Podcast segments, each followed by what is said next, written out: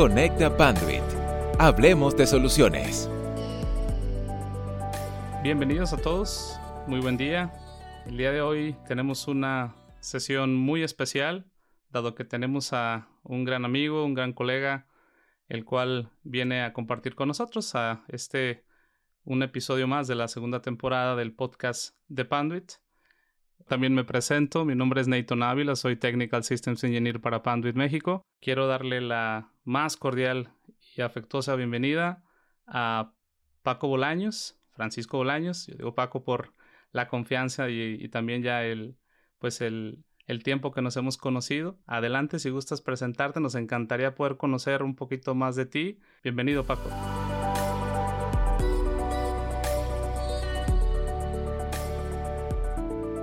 Por supuesto, muchas gracias Nathan. Antes que nada, eh, muchas gracias por la invitación para, para, para, platicar el día de hoy sobre tantos temas interesantes. Eh, de mí, rápidamente puedo comentarte, hoy en día soy arquitecto para temas de Internet de las Cosas y transformación digital para Latinoamérica por parte de Cisco. Eh, en la empresa, pues ya llevo algunos, eh, algunos ayeres. Eh, afortunadamente acabo de cumplir 21 años en la empresa y pues ahí con, con, muchas experiencias muy interesantes, iniciando primeramente en el 2000, como del 2000 al 2008, atendiendo proveedores de servicios. todo lo que no era Telmex en México me tocaba atenderlo, entonces me tocó vivir un poco la evolución, eh, la evolución de, este segmento de proveedores, la transición de, las tecnologías anteriores como ATM, el, gran brinco que dio toda la industria CIP.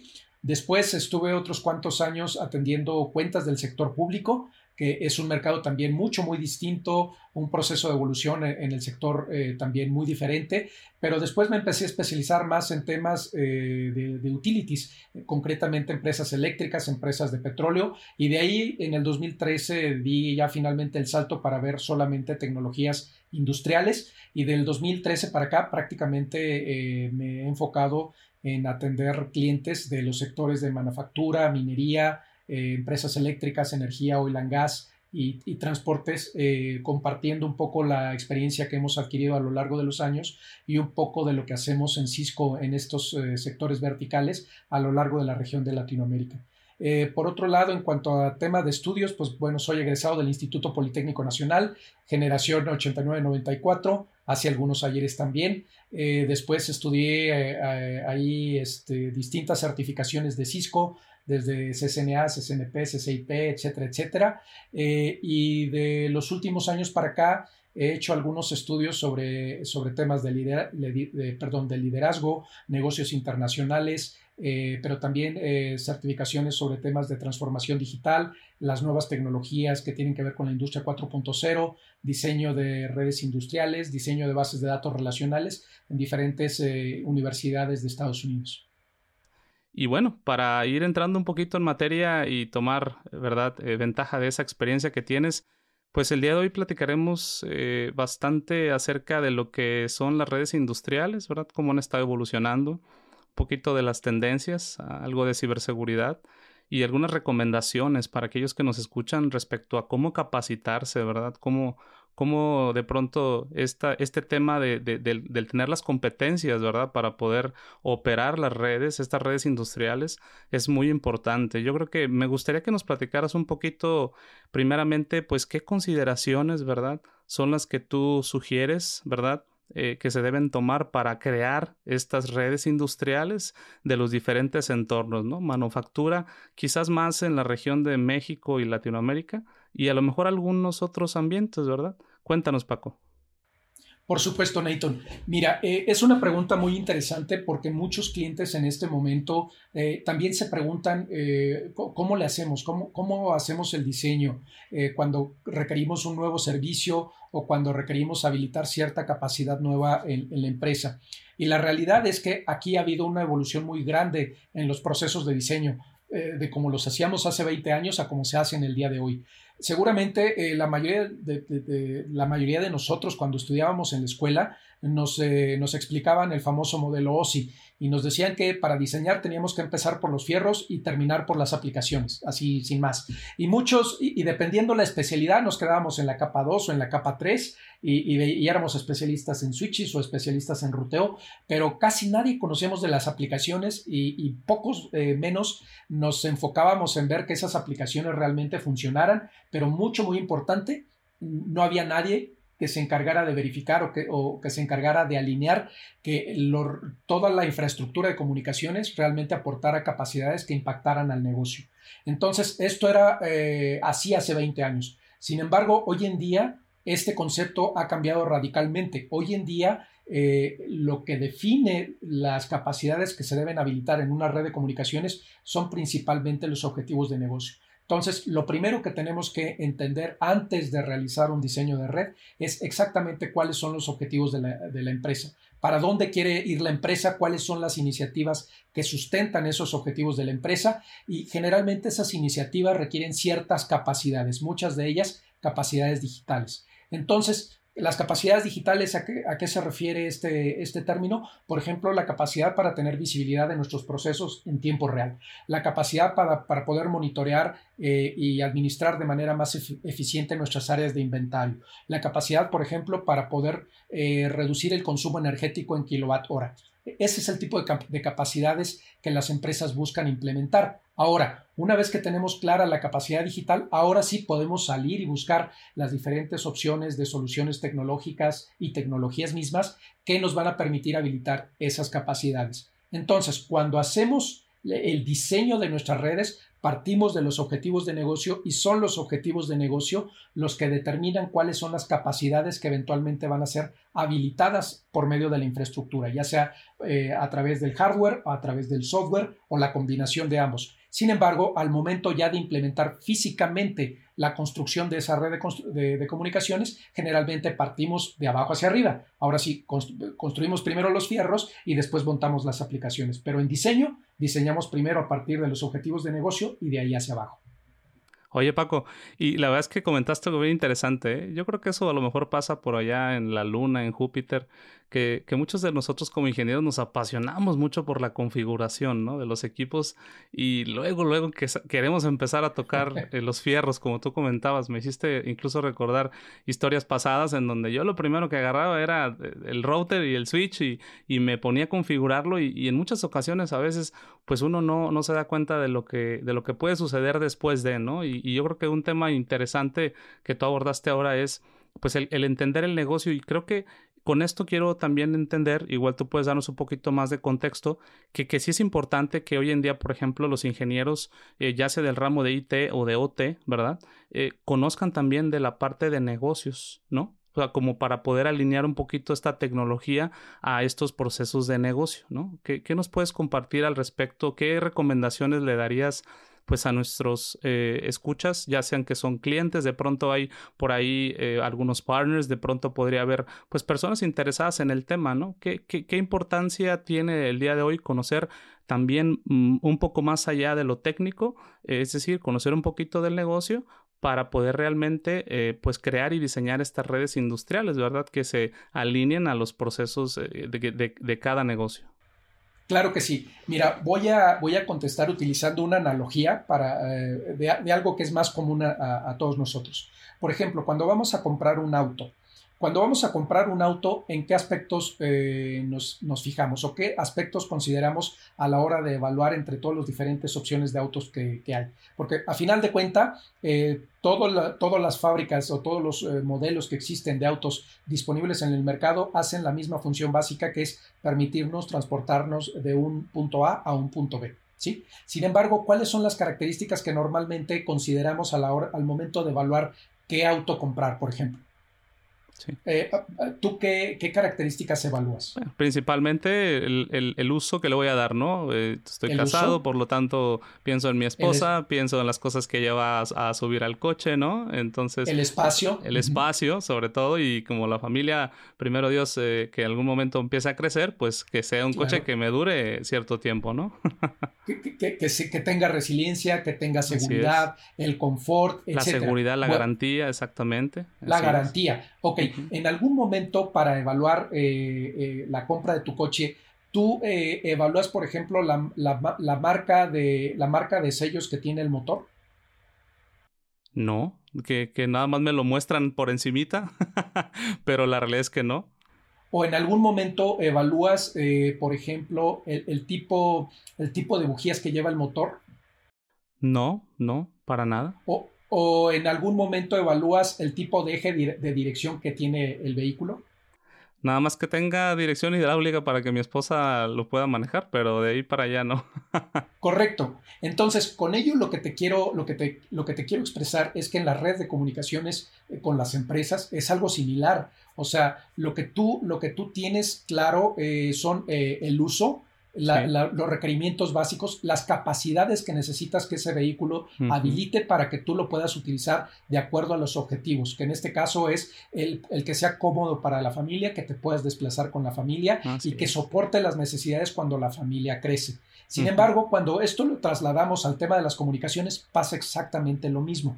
Las empresas no están pensando en la marca de router o qué switch voy a comprar o los paquetes por segundo de la matriz de conmutación del switch. Lo que están pensando es cuáles son las necesidades de la empresa al día de hoy. A lo mejor lo que la empresa al día de hoy está buscando es eh, que si ya voy a implementar mi estrategia de retorno a las oficinas y a los lugares de trabajo, ¿cómo puedo asegurar que la gente no se vaya a contagiar nuevamente de COVID? Entonces, eso requiere ciertas capacidades. Pero al mismo tiempo, ¿cómo le hago para que las personas que están trabajando desde su casa lo puedan hacer con el mismo nivel de eficiencia que cuando están en la empresa?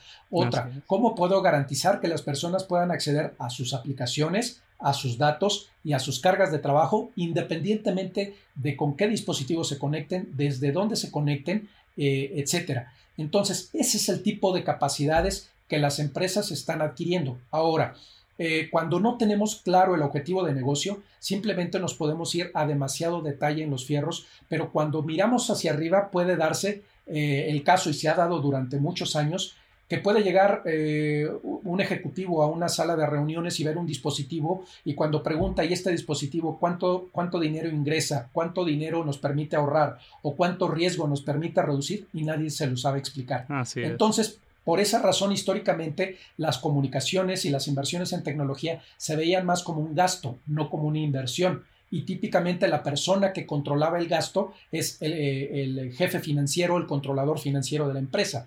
Por esa razón, históricamente, eh, lograr los presupuestos para proyectos de inversión en tecnología costaba mucho trabajo. Ahora, cuando se tiene esta visión eh, de negocio alineada a la tecnología, es mucho más fácil el poder eh, justificar cuál, es, cuál es la necesidad eh, de, la tecnología para poder habilitar las capacidades que la empresa requiere. Volviendo nuevamente al ejemplo del auto, es como si ahora te, dijera, eh, oye, eh, ¿prefieres un auto con frenos ABS o frenos de disco? Sí, pues ya con... Y, si tú no eres... Y si tú no eres experto, pues dirías, bueno, ¿y qué beneficios me va a dar uno u otro con respecto a mis objetivos, ¿no?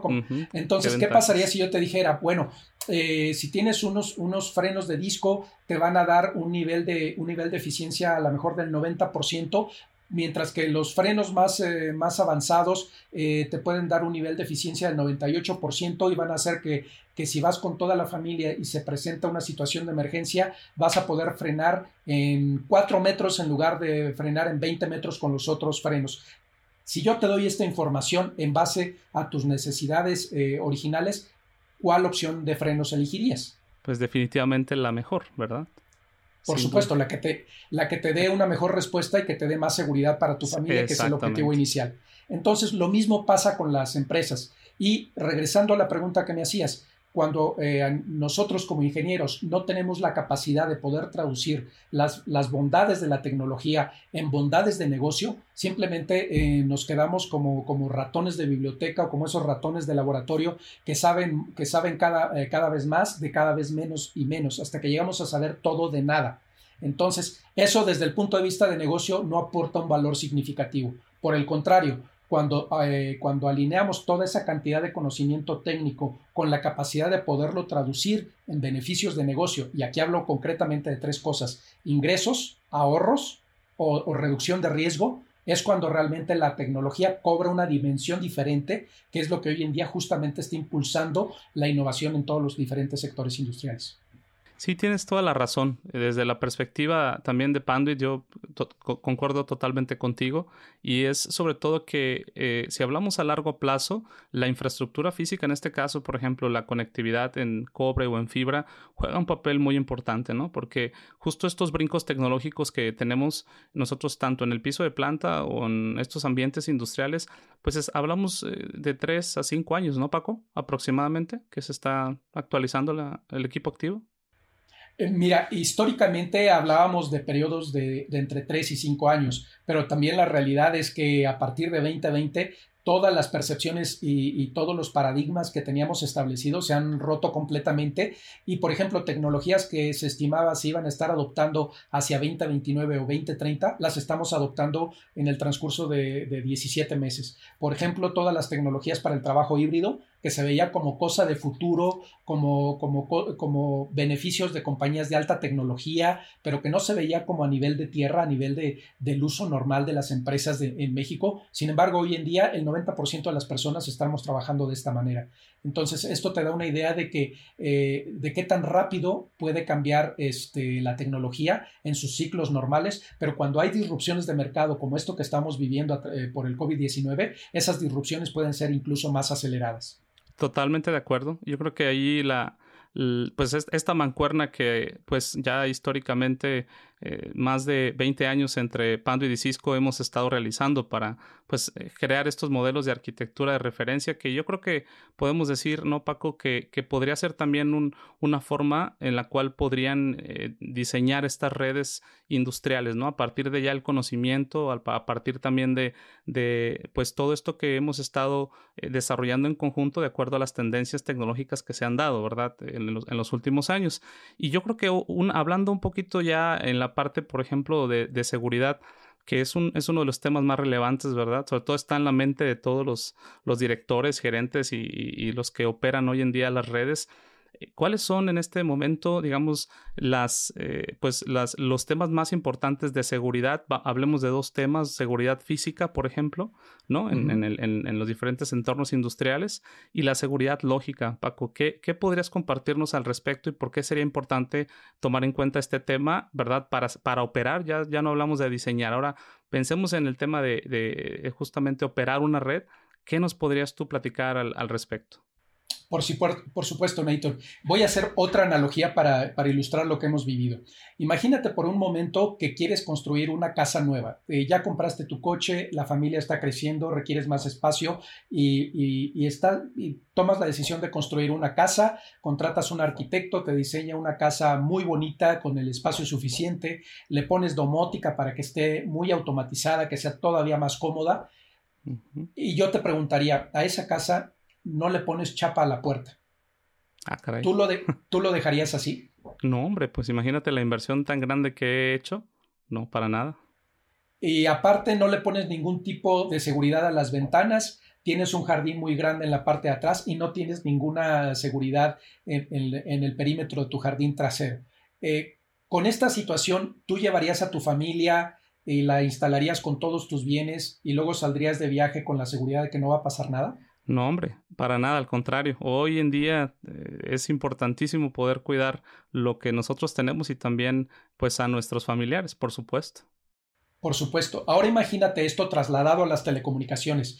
¿Qué pasaría si yo te dijera que en esta casa, en esta infraestructura de comunicaciones eh, sobre la cual montamos los activos más importantes de la empresa, qué pasaría si yo te, eh, te contara que en los últimos meses de la pandemia, en los últimos 17 meses, la tasa de ciberataques en Latinoamérica ha crecido más de un 600%? Que, que el daño promedio a las empresas por ciberataque recibido a nivel, a nivel global está eh, sobre un millón de dólares, pero en México particularmente ya el promedio, el, promedio de impacto de los ciberataques oscila alrededor de los dos millones de dólares por evento. Wow, una cifra muy eh, alta, definitivamente.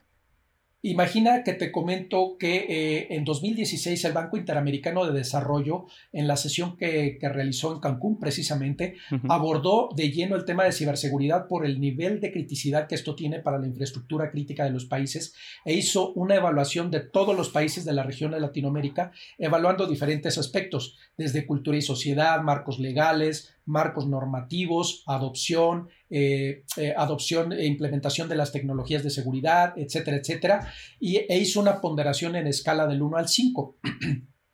1 eh, siendo el peor, es el peor caso y 5 siendo el mejor escenario. El promedio a nivel de Latinoamérica, ¿cuál crees que fue? ¿Sobre qué rango lo estimarías tú? Pues si, si, hablamos del, del 600%, debe ser un, un, rango muy alto, ¿no? sí, pero si te dijeran, evaluar, de evaluar la seguridad de toda la región de Latinoamérica y la escala es de 1 a 5, 1 siendo muy malo, 5 siendo excelente, ¿tú por dónde te imaginas que nos encontramos? Yo creo que la mitad más o menos, como un 3. Algo así, exactamente. En 2016 el promedio que tuvimos en Latinoamérica fue aproximadamente 2.5. Sin embargo, eh, lo interesante de este estudio que está disponible en, Internet, si buscan eh, eh, mapa de riesgos del Banco Interamericano de Desarrollo 2016, lo van a encontrar libremente en Internet. Ahí eh, eh, inició por primera vez ese estudio a profundidad de cómo nos encontramos en Latinoamérica. la segunda parte del estudio se acaba de llevar a cabo el año pasado, justamente, y se volvió a medir otra vez en todos los países qué tanto habíamos avanzado en el proceso.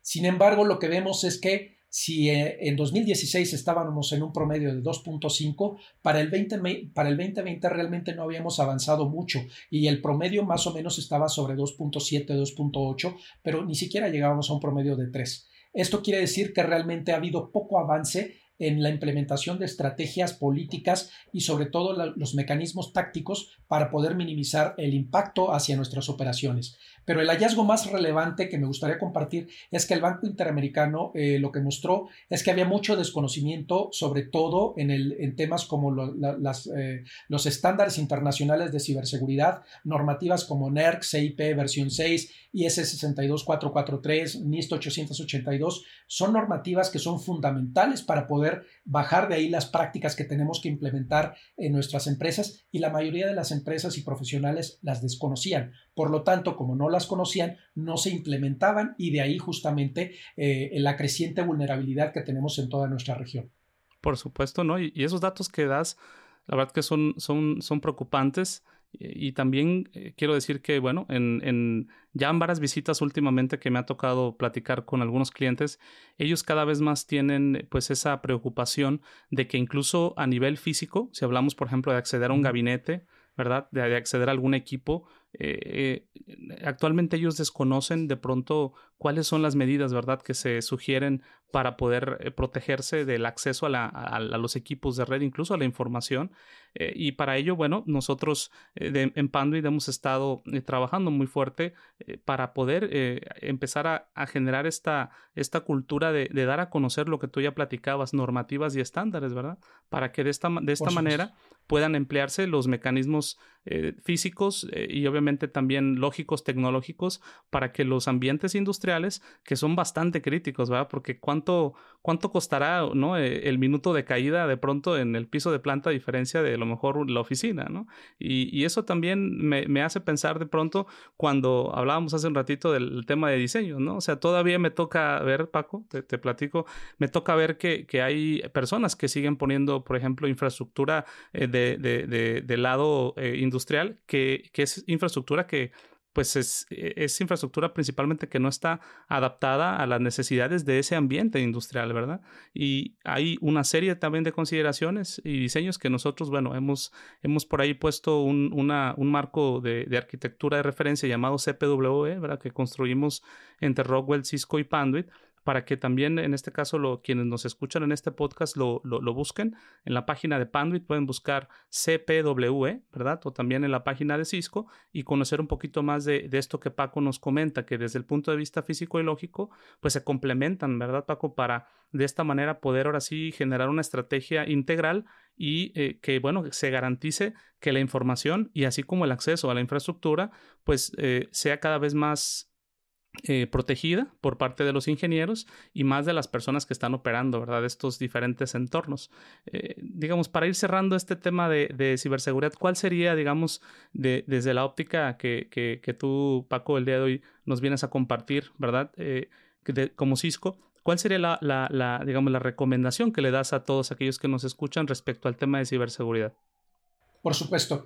Mira, de manera mucho, muy resumida, bueno, primero que nada, les los invito a todos a leer, a conocer la normativa, eh, nuevamente normativas como NERC, CIP, hoy en día estamos en la versión 6, normativas como IS 62443, que es, eh, digamos, el estándar de seguridad para sistemas de control industrial, o normativas como NIST 882. E, esas normativas nos van a dar toda la pauta para poder implementar los mecanismos necesarios en nuestra, en nuestra infraestructura. De manera muy sintetizada, lo que esta normativa nos dice a grandes rasgos es que debemos contar con siete grandes características. No importa, la normativa no nos dice si lo implementamos en hardware o, software, pero lo importante es que contemos con esas características. La primera es poder utilizar protocolos seguros para la comunicación con las interfaces hombre-máquina, con las, con las HMIs. Entonces, la utilización de protocolos como HTTPS o eh, SSL son altamente recomendables porque de esa manera reducimos la exposición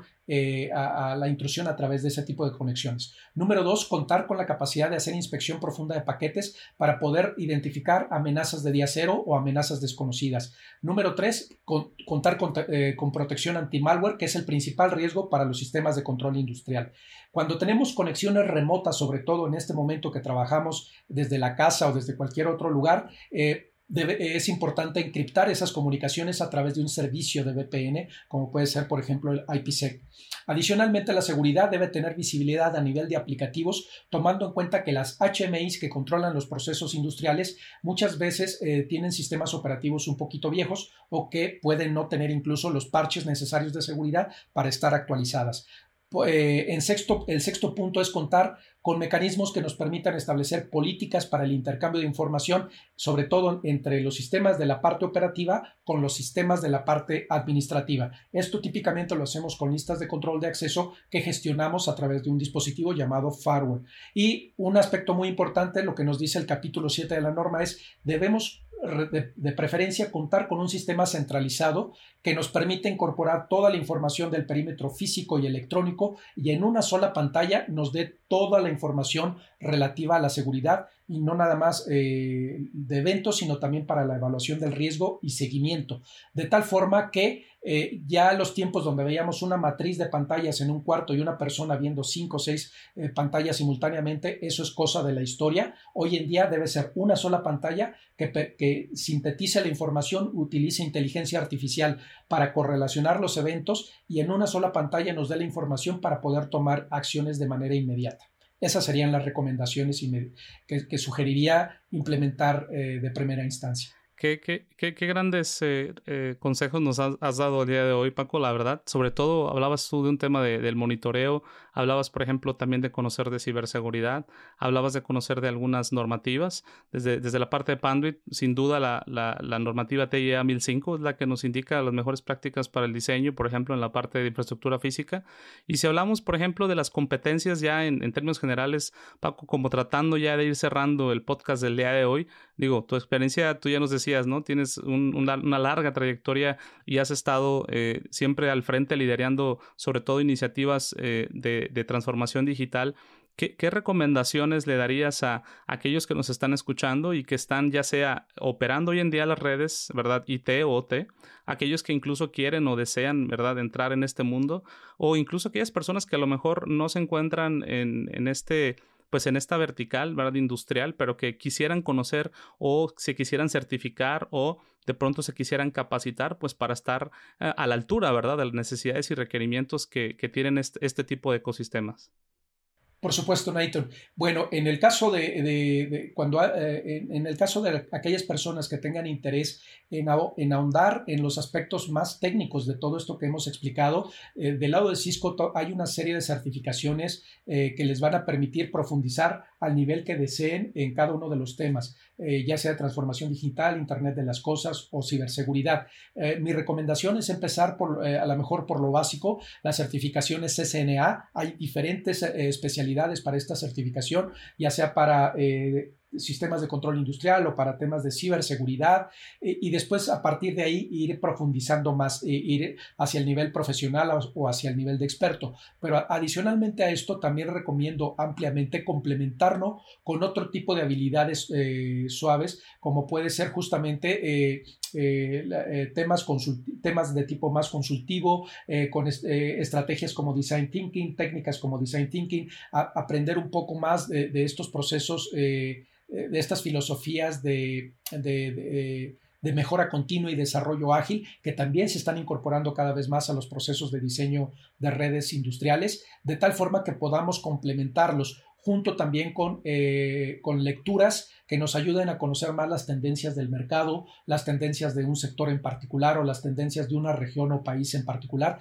de tal forma que al final nosotros podamos tener una claridad de para dónde van las empresas, cuáles son sus objetivos, cuáles son las capacidades que buscan y, qué, y de qué manera las tecnologías están habilitando esas capacidades que las empresas están buscando. Porque algo que debemos tener muy claro hoy en día es que las empresas ya no compran tecnología, no compran routers, no compran switches, no compran software. Lo que están comprando son capacidades necesarias no solamente para sobrevivir a la pandemia, sino para poder crecer y tener una ventaja eh, significativa a futuro.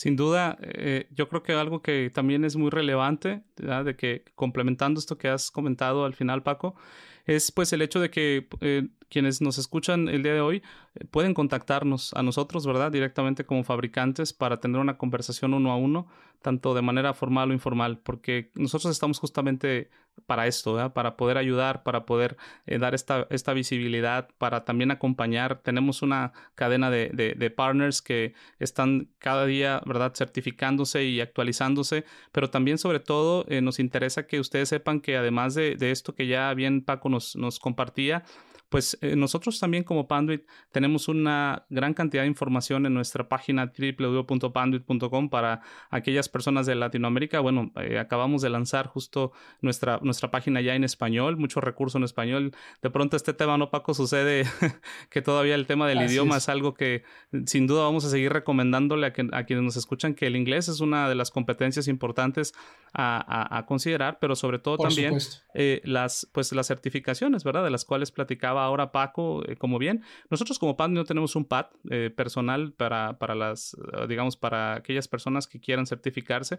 Tenemos una serie de entrenamientos que los damos a través de nuestros partners. Sin embargo, hay muchos recursos que, que en nuestra página pueden consultar. Sin embargo, Paco, para ir cerrando la sesión de hoy, yo creo que de pronto puede haber alguien que, que esté interesado en platicar contigo y, y tú tienes esa, esa gran visión sobre todo y, eres un facilitador, ¿verdad? También para poder conducir a nuestros partners o clientes en, en la dirección correcta para nuevamente, eh, hoy el día, el día de hoy, perdón, platicamos acerca de la, de la parte industrial, cómo diseñar estas redes, cómo protegerlas, ¿verdad?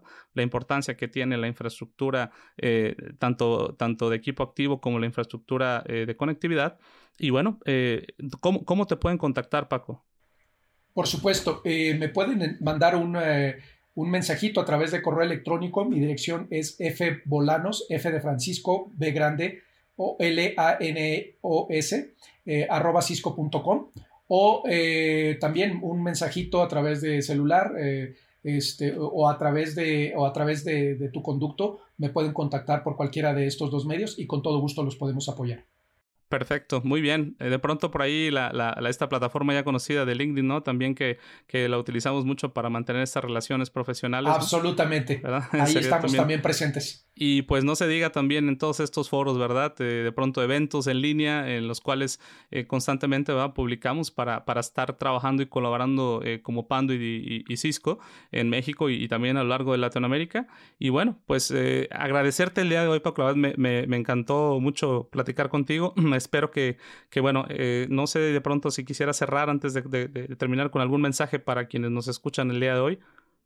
Por supuesto. antes que nada, agradecer nuevamente la invitación para poder conversar el día de hoy y compartir un poco con toda la audiencia y, también invitarlos a que, a que eh, visiten nuestra página. Eh, tenemos una página donde hablamos de todos estos temas de manufactura eh, con contenido en español, con blogs en español que estamos escribiendo específicamente para abordar todos estos temas de los que hemos platicado, pero tener material ya en español disponible para todos. Si ustedes entran a nuestra, a nuestra página de manufactura Latinoamérica eh, en, Cisco. Ahí van a poder ver todo este contenido que tenemos disponible y que hemos ido compilando en conjunto con ustedes a, lo largo de los últimos meses. E invitarlos a que conozcan más y que se acerquen con nosotros e igual si hay algún tema sobre el que quisieran que profundizáramos más, también nos, lo dejen saber y agradecer nuevamente eh, a ustedes por la invitación y a la audiencia por su atención.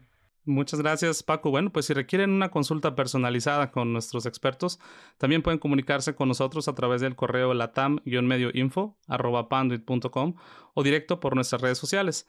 Si la innovación y tecnología son temas de, de, su interés, bueno, los invito a estar pendientes de los próximos episodios que lanzaremos en esta segunda temporada de Conecta Panduit.